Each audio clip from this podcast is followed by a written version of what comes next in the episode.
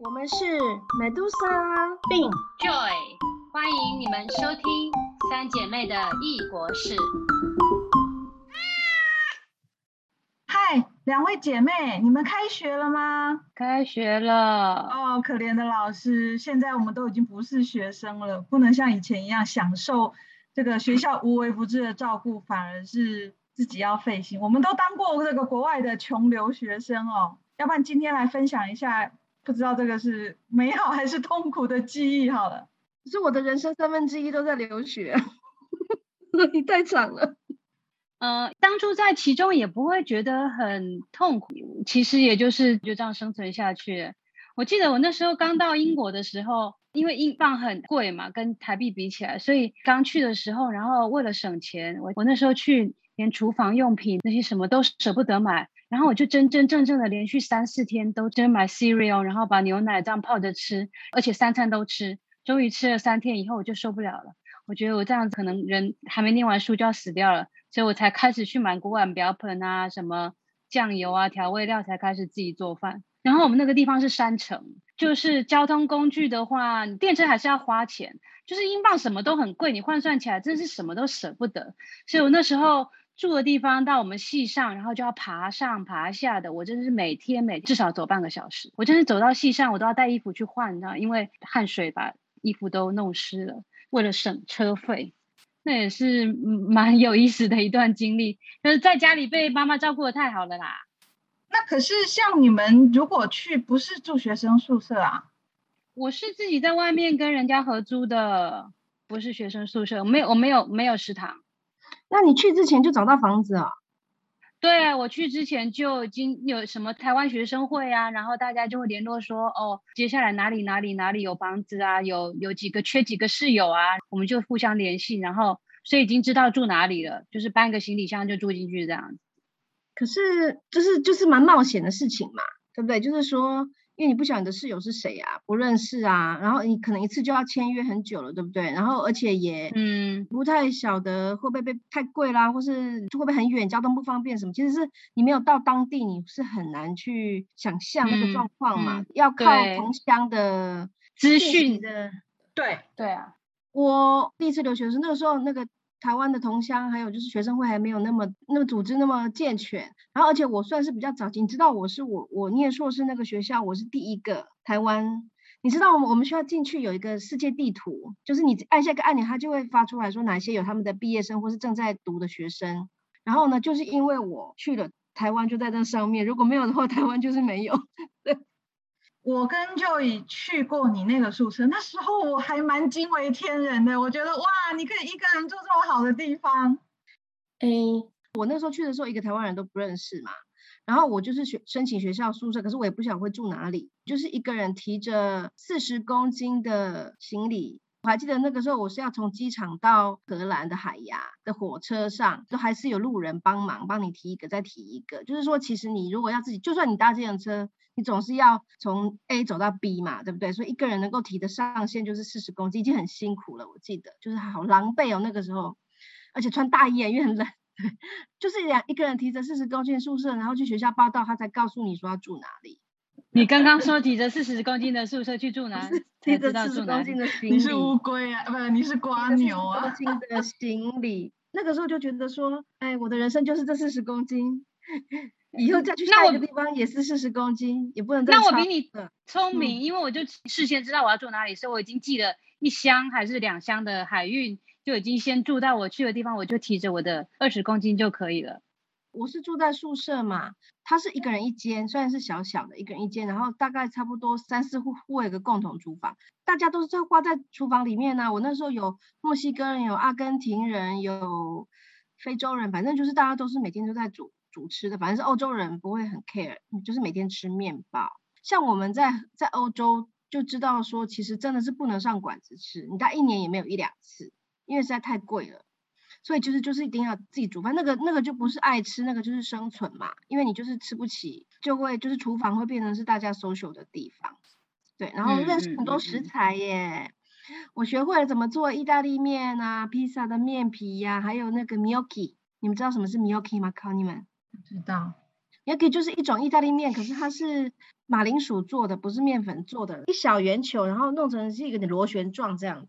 嗯，其实留学生的生活突然让我想到，好像我们在家闭关一样，真的就是除了你繁重的课业以外，你好像我在这边 感觉到穷留学生的生活就是这样，讲吃的做吃的，然后拍开 party，然后买菜这样子。我觉得我在我我那个硕士那个学校，我学到最多是从同学里面的不同的文化里面跟那个他们的工作上学到，而不是从老师课堂里面学到的。那你们都是有室友的吗？还是像宿舍的话，你我记得你研究生宿舍是一人一间嘛？可是刚刚就有讲说，呃，他是有室友的。哦，我其实，在英国虽然才短短的一年，我住了三个地方。第一个地方住的比较长期，就是那个学期当中，就是十个月吧。我是住在我刚刚说一开始就找那地方，我有两个室友都是台湾人，我们是三间房的一个房子。然后后来就到暑假，呃，室友就搬走了，然后我们我们的那个合约也结束了，然后我就要找地方暂住。然后我那时候论文好像还要写一个月两个月的样子，所以我就去住在人家搬走以后，他暑假还还有先把房子留下来，下学期还要回来嘛，他就转租给我。后来他回来以后，然后我记得我要去荷兰玩啊，然后回来我又在在这边多待了一个月，我就去住在人家的客厅。所以都是有室友的，可是其实没有到太熟，因为大家都很忙。你那时候还等于是沙发客喽，最后一次。对我真的住在人家的客厅，哎，这种蛮平常，就是因为你的租约就不会刚好算到你旅行的时间嘛，所以其实很平常，都是短租，就是说一个星期几天也有，然后大家就是多一点 income 也好啊，然后呃，所以这个真的是提着两卡皮箱，对不对？或者是说你去哪里玩，你就把就是你要寄放在你的行李在谁那里。我还记得我有一有一次呢，我后来离开荷兰的时候东西已经太多了，然后呢，因为没有一个人，没有一个学生可以容纳我那么多行李，我就是一个人去寄一一个行李，所以我后来回来的时候大概要去五六个人那里一包一包把它找回来，然后想不起来，嗯，我的菜刀放在谁家这样子。其实，其实 Joey 说的就是后来的 Airbnb 嘛，它就是这个概念，就是说把家里的房子分住。但是在我们当留学生的那个年代，其实还没有 Airbnb，所以我们都得也是用打听的，大家互相转借的，然后到处去询问的。那现在有网络这种平台，我不知道是不是因为其实也是很多人本来就是这种习惯，所以才发展出来的。它是那个。学生之间，呃，彼此问来问去的，然后像你住客厅也不可能是 Airbnb 啊，然后有时候也不用钱，对不对？就是要钱啦，要钱。可是他不是一晚一晚算啊，他可能就算一个月。对，他是同乡之间的彼此彼此互助，彼此方便帮大家省钱这样子啦。就你你那时候不会觉得说啊，既然出国念书，为什么要跟台湾人住在一起啊？哦，其实我虽然是跟台湾人住在一起，可是我其他的社交圈，譬如在学校啊，都是跟外国人在一起。然后我那时候有特别去教会，我那时候参加教会的活动，参加很多也是除了宗教原因以外，我其实很希望可以认识当地的人，然后更多的融入他们的文化。就像我刚刚说的，我跟室友是住在一起，可是其实交流并没有很多，我们只是共用客厅啊、厨房、卫浴这样子而已。就也会跟台湾住在一起，应该是说出发前他能取得的资讯，还有就是说比较有办法打听到的，是因为是这样子一个社群圈。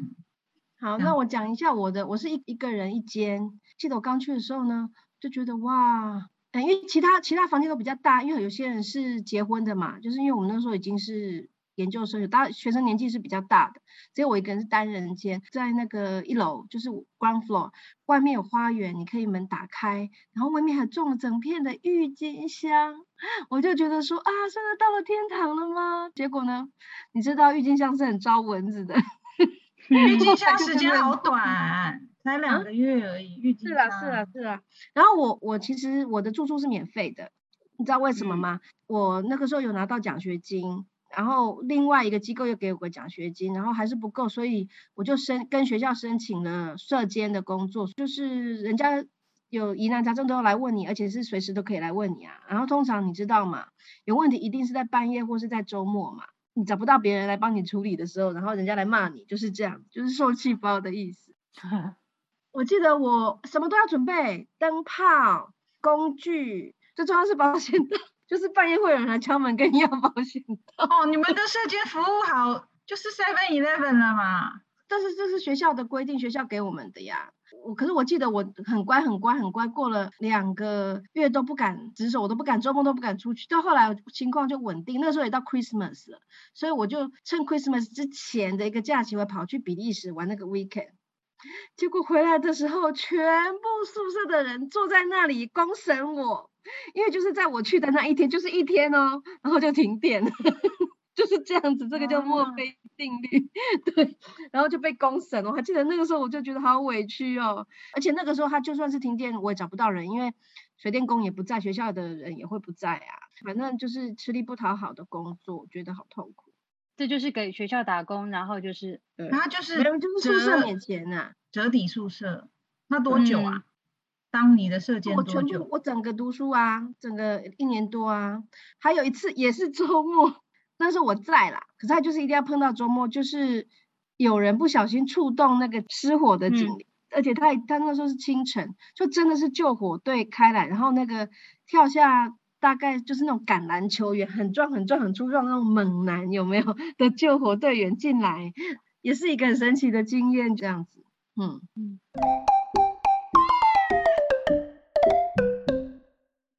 哎，我好奇问一下啊，因为像一般比较大型的学校，比如说大学，它的宿舍可能是在校区内，而且是一个完整的一栋，但是像你们学校，它比较是。呃，open 的校园，所以你们那个宿舍其实是比较分散的，对不对？因为我有印象去，它更更像一个小住宅区，所以并不是每一个住宅条件都一样嘛。国外的大学没有什么宿舍，就你学校有吗？美国的学校有吗？宿舍有啊，我们学校规定大学生全部都要住宿，哦，研究生可以不用。其实荷兰是没有提供任何学生宿舍的，可是因为国际学生要自己租房子其实是困难的嘛，所以它等于是学校外外判给一些算是租屋中心，可是它是非盈利的，就是服务性质的，让他们去租，然后整栋包下来，然后管理什么也是外面，不是学校里面，他们是一个跟外面的那个房屋公司签的一些合约，所以其实不是学校提供的，我们都没有。我现我的学校其实是一种，可是这边也有一些学校是没有提供校内的住宿，可能就是像马多萨讲这样，其实学校周边有很多中介或者自己盖起来的那些给学校学生住的地方，然后学校他们也会在给学生的一些资讯里面有说到，你可以去这找，你可以去这找，这里面住很多我们学校的人，可是它并不是学校提供的，也有很多学校是这样子的方式。我在我在荷兰的时候，我有去，是我同学也是台湾人的，他就是在阿姆斯特丹，跟呃另外两个人呢租了一个公寓，就是那种市郊的新新公寓，然后是三个年轻女生留学生住了三个房间，但是还有一个老先生的房东也一起住，然后那种。你知道荷兰的单身的老先生，他就对于他的房客有非常多的要求，几点之前必须回来啦，不能在里面煮东西啦，什么不怎么样使用公共空间的规范都有非常多严格要求。其实我同学他说，虽然环境很好，然后人也都很好，可是他很抓狂。跟如果真的是跟社监啊，或者是房东啊，或者是室友，都还是有很多这种相处性质的问题。对啊，如果你有房东的话，而且跟房东一起住的话，就没办法呀。我记得我的那个时候的大学教授，他自己就把他的阁楼改成一个 studio，然后他有加盖一个单独的卫浴给那个人，因为这样也不要打扰他自己嘛，对不对？所以其实很多学生就是会住这种阁楼，或者说那个一般的荷兰家庭，他。那小孩长大了，没有住在一起了，对不对？十十五六岁就会离家嘛，他们就会把原本小孩住的房间就会改建成给学生住，可是就是有点半隔离的状况，还蛮多的。然后就其实住阁楼很浪漫的，不觉得吗？我现在就是住阁楼啊。哦，我现在住的就是阁楼。我也在阁楼哦。嗯，我喜欢阁楼的这个采光很好。荷兰的阁楼就是很矮很矮的，站起来连我们的身高都会撞到的那一种。其实对留学生来讲啊，这种生活就有点像半游牧民族，随时都得清理掉自己的生长之物，然后赶快的迁移到什么别的地方去，而且要用最低的成本。其实这个生活也是有点心酸的哦。对，我还记得我一开始觉得好难，就是除了郁金香以外，我就觉得很过了那个兴奋的时期，过了以后又开始觉得很很 lonely，很寂寞，特别是冬天到了，有没有记得第一个冬天在欧洲的冬天真的都，然后我那个时候呢，从街上捡了一个破旧的跟电脑一样大的小电视机，那个那个电视机大概有二三十年了吧，黑白的哦。不是啦，它应该是原本是彩色，只是坏掉变黑白。然后呢，我还记得我就是每天睡觉的时候都要开着电视听 CNN 还是 BBC 的声音，我才睡得着。就是你要有人，因为因为我们我们我们在台湾生活，我们不习惯太安静，对不对？就是你要有背景音，要音乐，或是要有人讲话。我到现在还有这个习惯，我睡觉还是要听那 podcast 之类这种东西。对。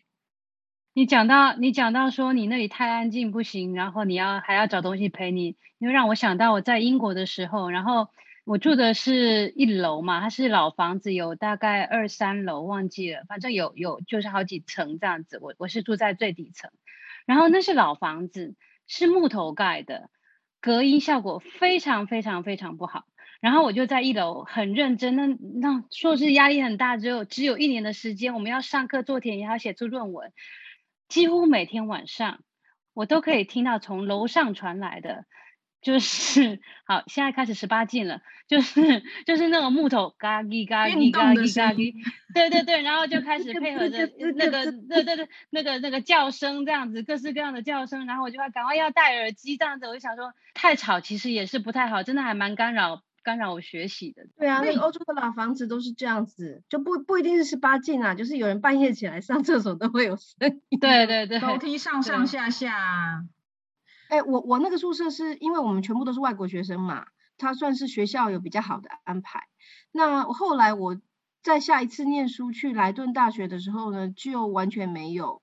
然后我是自己找上一个学校的那个退休的教授。他要出国，然后我就去帮他顾家看猫，呃，用非常非常低，几乎是市价两成的价钱去住他一个房间。可是我其实是帮他看家喂猫这样子。嗯，所以很多学生，如果说你第一年或是刚开始，你跟老师建立关系，或是你跟本地一些人建立关系，你就是可以找到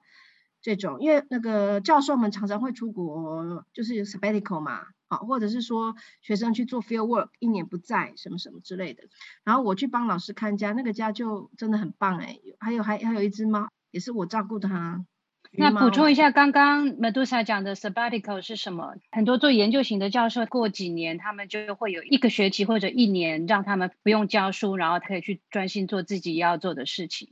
嗯，应该是这么说啦，不是放假。是研究假，就是说你就研究假不用教课，可是你就是专心做你的研究，你还是要有产出，你还是领薪水的。大学老师老师跟教授他的正职是除了教书以外还有研究嘛？那因为学习当中或是怎么样就很难说专心做研究，所以通常都是会几年会给老师这样一个研究假，然后让他专心写书啊，写什么这样子。所以这种研究假就是留学生的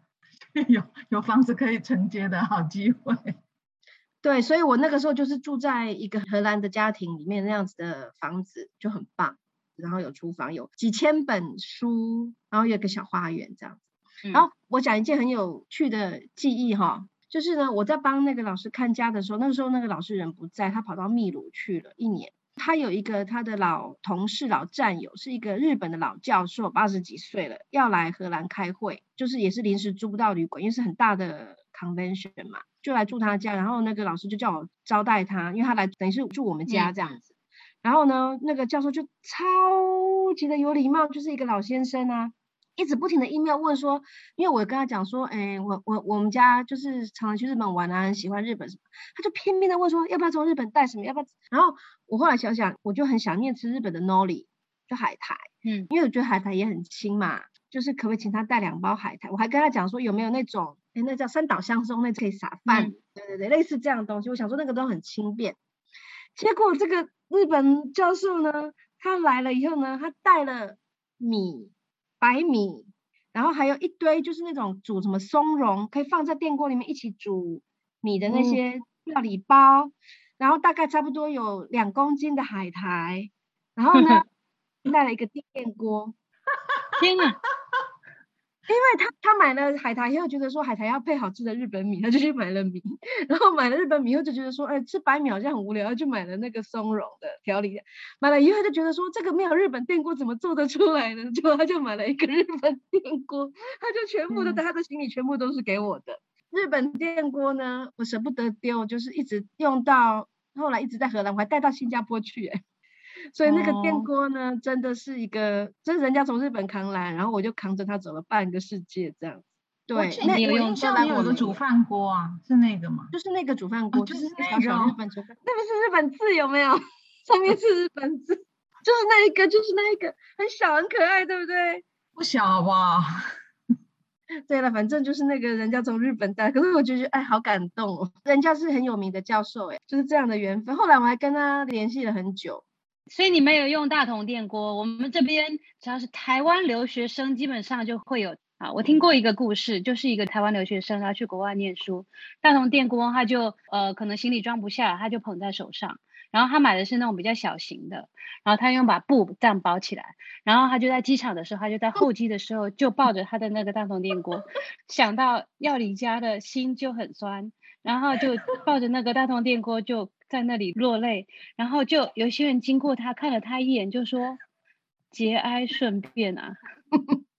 骨灰对不对？对，人家以为是骨灰。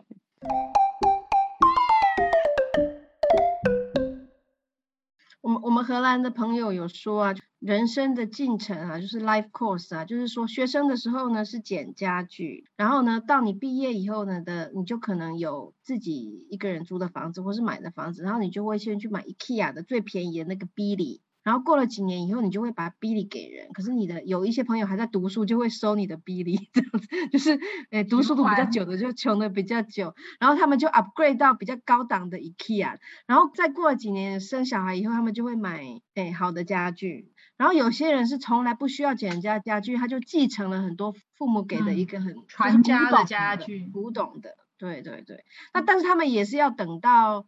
就是父母过世，或是父母要搬到比较小的地方，他们才会继承嘛。所以大家都是从捡家具到 IKEA Billy，然后到高档一点或是设计的，或者是呃继承人家的家具，基本上就是看得出来你几岁这样子。对，我们是因为读书读了很久，所以都还是在不停的继承人家不要的 IKEA 的沙发跟 IKEA 的 Billy 这样子，整面墙都是。刚刚美杜莎有讲到，在路边捡了一个电视回家看，就让我想到，其实我在美国留学的这段蛮长的岁月里面，家里面很多东西都是路上捡来的，有一部分是邻居，就是你你可能我在附家附近散步，然后就哪里看到人家说 free free，然后我就赶快去开车，有一大部分是在学校附近。每年都有一批学生搬出去，宿舍会叫学生要清空。然后清空的时候，我们学校其实学生还蛮多人蛮有钱的，有一些东西比较大的，他们就不带走，直接放在宿舍外面。所以如果你是挑好对的时间，在学生要搬出去的时候，去学校附近散步的话，是可以捡回很多很多的东西。我家的桌子、椅子、台灯、冰箱啊，什么什么的，这也是在这边可以省钱的一个方法。荷兰也是这样子啊，他是每星期，我记得是礼拜四，就是说他礼拜五是来收大型垃圾的时间。以前啊，哈，然后但每个城市也不一样，所以他就会你应该要把你大型不要的家具在前一天拿出来。市政府就觉得说，那如果你已经回收到就丢掉或怎么样也很麻烦，不如你就。给大家一个晚上的时间，有需要的人你就拿出来，然后有需要你就去捡。所以我们做学生的时候就是非常非常的爱去捡，捡到那个宿舍都放不下了，可是就是很贪心，因为有一些东西是真的有点历史的，质量也不错的。你讲到这个捡到放不下这个，我就想到，对啊，有些东西就是捡回来，然后你其实也不见得就是马上会用到，或者是你捡了，然后下次又捡到一个更好的同样的东西，然后你就摆在那。美国这边就会有那个呃，tax sale 或者叫 garage sale，有点像跳蚤市场，很多人就会把自己家里面不要的东西，然后就往外清，就到处去附近贴标签，说几月几号在哪一个地址会有 tax sale，邻居就会来你家看那些东西，所以我们这些很多留学生就把东西堆堆堆堆堆堆堆，然后堆到最后来就早一天就把它拿出去，然后就把它卖了这样子。可是也不会卖很多钱嘛。不会，可是因为你简单是免费的嘛，那你即使一个桌子卖出去十五块、二十块美金，你也都是进账这样子。你只是自己就是要做那个劳工去把它呃搬回来，然后稍微清理一下，然后再把它整理卖出去这样子。其实留学生当久了都会觉得说可以用就好，像你们俩这种留学生生涯很长的，其实那些东西对你们来讲都心态上都不是永久的东西。对啊，像就也不是说你搬了五次家，呃，对我我在美国搬了五次家，我在英国搬了三次家，所以没有什么是就所有东西都不会觉得是长久要使用的。不是，是你东西很多的时候，你搬家真的很麻烦，尤其是你家具越多，然后你就是你因为你的家通常都会越换越大一点嘛，我没有大太多，可是你会大一点，然后你东西。就又塞的多一点，然后你下次搬家的时候就真的很辛苦。我们下次找一天专门讲搬家的，好。我刚补一下，就是那个，对不起，我逼你还没讲完。你知道，因为我我没办没办法，因为我们都是读书的人嘛，所以就是我我老公他的他的书就是从小记起来，他有两三套那个百科全书，你有像现在还有人在买百科全书吗？我们就一排，上面跟楼下全部都是一。都是那个书架，对不对？然后你就会可以看到书架的年纪跟书架的品质。就是如果我们是买好一点的，或者是呃真的 IKEA 比较高的，或者说是古董的那个真的木头的书都很重嘛，对不对？它就 OK。可是如果是 B，它就会有个弧度，有没有？就会圆圆斜斜的，因为它对是合成版，对对。然后就很明显可以看到，就是你什么年代的品质，品质你就会发现，就是从那个弧度就会看得出来那个品质这样子。我们家的书房啊，不是已经四十几年了吗？我们有很多的那个隔板也都已经坍塌了，但是它也用了很久。对，因为其实最重的真的是书跟衣服啦，那个衣架也是，就是会会那个没办法。其实我们再回忆起来，我们留学生活好像也充满很多的笑声啊，然后我觉得痛苦真的不多，我真的是生活。就是，可是当下当下要想尽办法省钱，然后想尽办法活下去，还要想尽。我没有觉得很，我没有觉得很痛苦啊。我们就很多个无数个挑灯夜战，然后呢，像比如说 Medusa，我有印象，你都写论文写到早上，同一首曲子可以无限循环的到早上那种。就是其实我们只是忘记了那些痛苦。我还记得我有非常多赶报告的日晚上，就是一个孤灯在那边写。还有就是说省钱这件事情，你刚刚讲这些记忆啊，其实都是一个人，对不对？嗯，是可能有室友。可是如果说以前我们在台湾的时候，或者说像我现在有了家庭，你其实不是一个人嘛，你一定是有家人，或是你有你随时处在一个非常跟人家社交生活很活跃。所以留学跟旅行其实是一个人长大最快的，所有的记忆你你就是很快的在反刍，然后你怎么样生出更大的力量，其实是完全靠自己。我觉得是很很难得的一个经验啦。这个留学可能对有些人来讲是短暂的，对我跟马杜莎来讲就是真的很长。就是你的留学 跟生活真的是就是揪在一起，它就是你的生生命当中的一段很重要的岁月。可是同时我也兼了很多不同的身份，比如说我在学生的时候，我也在工作了。我呃，然后像马多莎也有家庭了什么，所以就是那个已经从一开始的一个人在内打拼的留学，到后来已经不是那么的单纯的留学了。是是，但是最终最终就是毕业是一个终点。对，很高兴我们都毕业了。恭喜你今年才毕业，耶！这一集的 Pocket 三姐妹的异国事，我们一起回顾了那些过往的穷苦留学生生活中跟住有关的点点滴滴。呃，我们的留学生系列呢，以后还会再谈到各种食衣住行、娱乐，关于怎么开 party、跟别人的相处，还有学习之类的不同的主题，敬请期待哦。也欢迎继续收听下一集。